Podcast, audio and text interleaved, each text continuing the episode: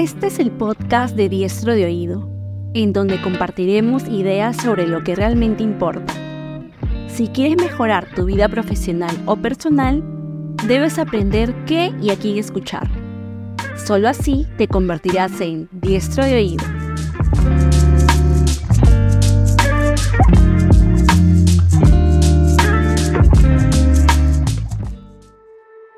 En su último año de primaria, Jonathan se vio inmerso en un concurso de cuentos que cambiaría su perspectiva hacia la escritura. Al empezar a tejer la trama de su relato, descubrió la fascinación de dar rienda suelta a su imaginación, dando inicio a una magia que florecía en su interior. La confirmación de que su cuento fue el mejor de la clase fortaleció aún más su conexión con la escritura. Al cierre del curso, la maestra elogió a cada alumno, destacando una cualidad. Y cuando llegó el turno de Jonathan, pronunció unas palabras que resonaron en su ser. Si quieren leer un buen cuento, pídanselo a Jonathan. En ese instante, esa afirmación se arraigó en su confianza, marcando el inicio de su camino como escritor. Sin embargo, cuando decidió dedicarse a la escritura, nunca imaginó que la poesía sería parte fundamental de su expresión literaria. Aunque al principio se centró en cuentos y novelas, un proceso de seis o siete años lo llevó a descubrir su pasión por la poesía. Experimentó con diversos géneros literarios antes de encontrar su comodidad en la poesía, donde sus ideas fluían de manera natural. La transformación fue evidente cuando adoptó el modo poeta. Su estilo de escritura cambió, pero conservó el tono trágico, lóbrego y transgresor que caracterizaba sus primeros cuentos.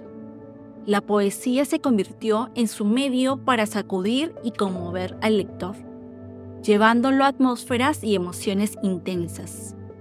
Su incursión en la poesía inició en noviembre de 2016 con un primer intento que pronto consideró olvidable. No obstante, el poema infinito fue el catalizador que le reveló el alcance y la capacidad del poeta para capturar pedacitos de eternidad. A partir de ese momento, cuatro años y medio se dedicaron a la creación de una miriada de poemas. A medida que su obra crecía, la confusión se apoderaba de él al ver temas tan diversos en un solo libro.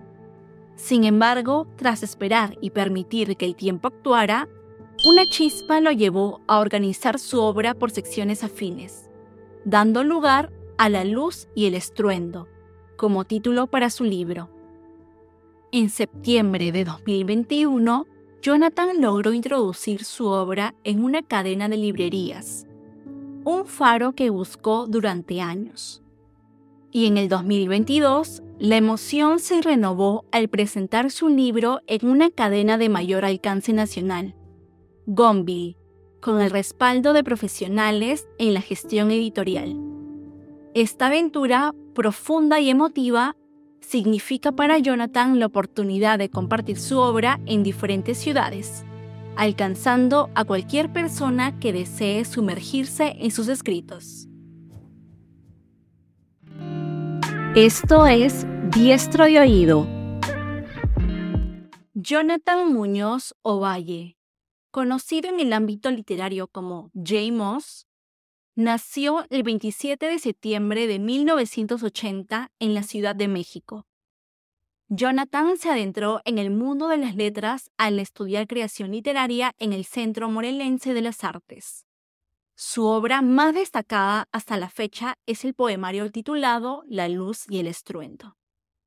Aunque inicialmente pensó que su camino literario se centraría en cuentos y novelas, Jonathan se sorprendió al descubrir su inclinación por la poesía. La revelación llegó después de seis o siete años de exploración y experimentación, primero con novelas fallidas y luego con cuentos. Sin embargo, su estilo trágico, lóbrego y transgresor se mantuvo constante, llevando a sus lectores a atmósferas que sacuden y derrumban la comodidad.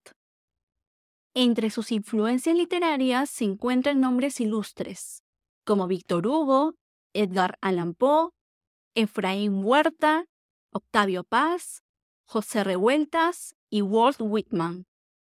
En septiembre de 2021, Jonathan tuvo la oportunidad de presentar su obra en una cadena de librerías, marcando un hito en su carrera con el apoyo de profesionales en la gestión y distribución editorial.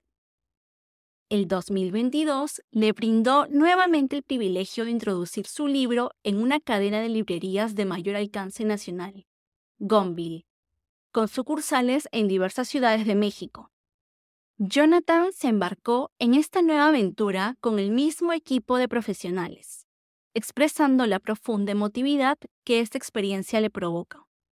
La luz y el estruendo es más que un poemario para Jonathan, es un retrato del claroscuro que define al ser humano en el siglo XXI. Con una fusión de poesía lírica y narrativa, aborda temas que van desde la guerra, catástrofes naturales, el fin del mundo, hasta el amor, el erotismo, la muerte y la metafísica.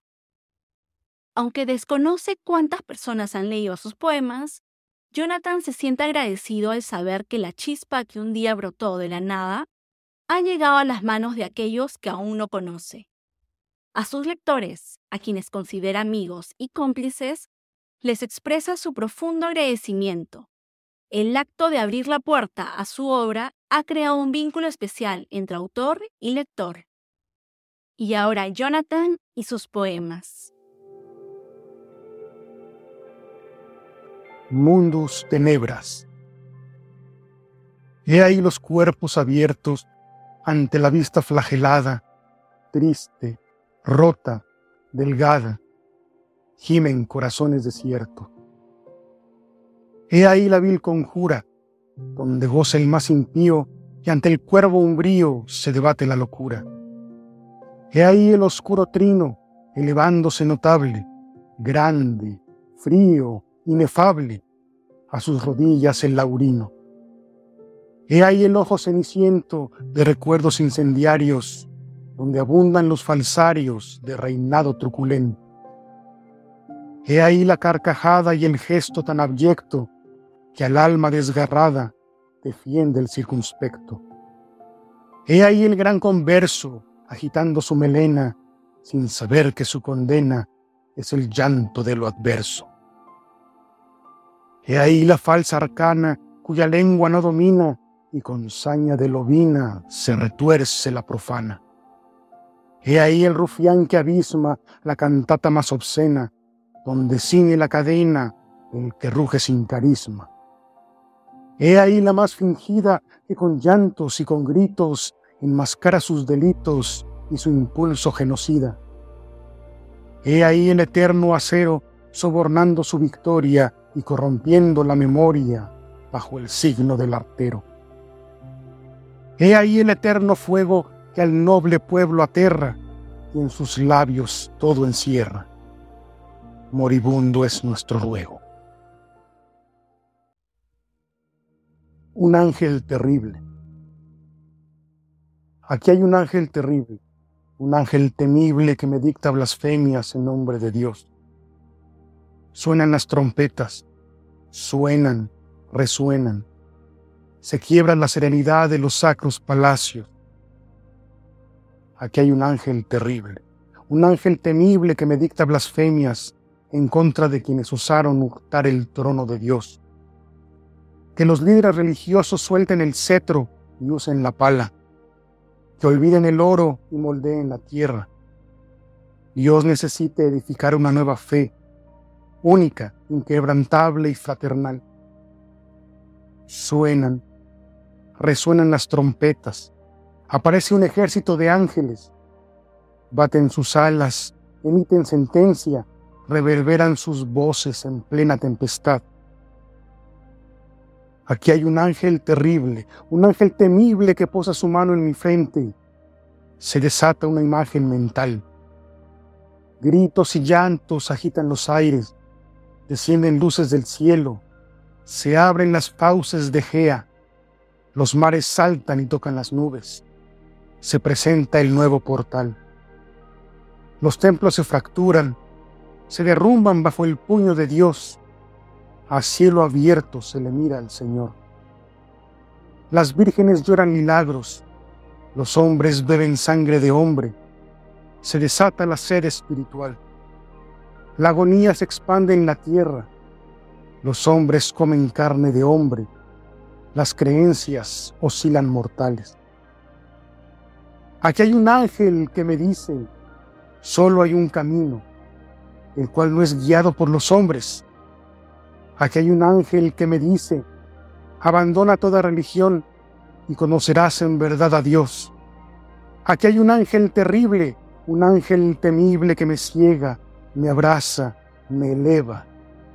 El cielo se derrumba, la tierra se retuerce, se desata un terremoto de almas. Ha nacido el hombre solar. Parpadeo blanquísimo. Nueve, ocho, siete. Cuando miro el reloj, parece que los segundos se amontonan en una misma fila. Quiero verlos, pero no veo nada. El tiempo es y no es. Lo único presente es un parpadeo blanquísimo. Apenas digo ahora y el instante se desliza. Apenas digo estoy y los años me contestan, estuviste. Días arrugados, años, huesos, pasos que son horas, que son canas, que son polvo. Seis, cinco, cuatro. Apenas digo hoy y el pasado se atraganta. Apenas digo vivo y la muerte me señala.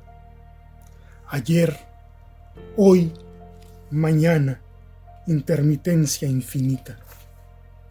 Cuando miro el reloj, parece que lo único real es la muerte. 3, 2, 1. Tsunami.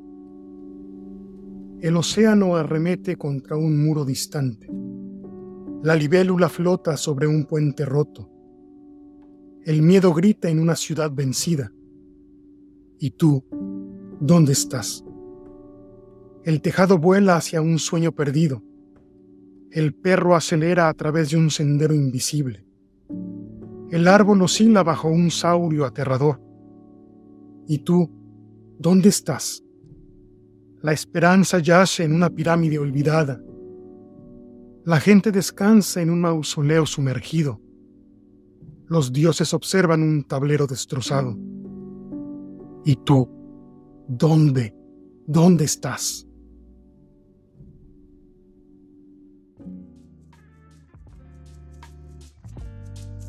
Gracias por escuchar el podcast de Diestro de Oído. Recuerda que puedes suscribirte en Spotify, Apple Podcast, Google Podcast o en tu reproductor de podcast favorito. No olvides visitar diestrodeoído.com para disfrutar nuestros contenidos en otros formatos o encontrarnos en redes sociales y en Substack. Hasta la próxima.